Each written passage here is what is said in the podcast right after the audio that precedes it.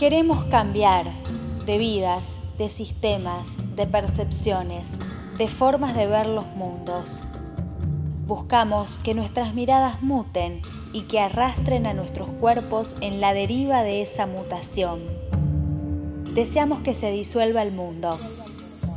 Sin embargo, sabemos que el cambio es una utopía y que la revolución es un mito moderno, otro opio de los pueblos rendido a la lógica sacrificial.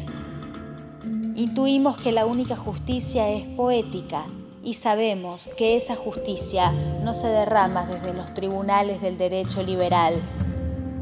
Seguimos la huella de un pensamiento que se reconoce impuro, para vislumbrar literaturas menores, lenguas en extinción, ideas recién venidas, imágenes intempestivas, riesgosas, irreverentes. Preferimos el atajo, el desvío, lo tangencial. Y nos entregamos al grito, al aullido, al sonido de las cosas, al rugido del viento.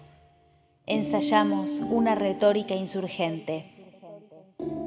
Nuestra alegría es la batalla de las palabras surgidas, de las cicatrices de nuestro cuerpo y de la memoria herida. Somos les últimes testigues de un mundo triunfante, corroído por la letalidad de sus propias contradicciones. Pero entre la nada y la pena, elegimos pensar peligrosamente.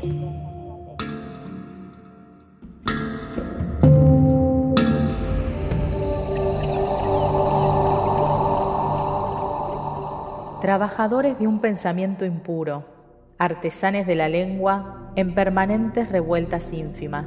Bienvenidos al podcast Letras Bárbaras.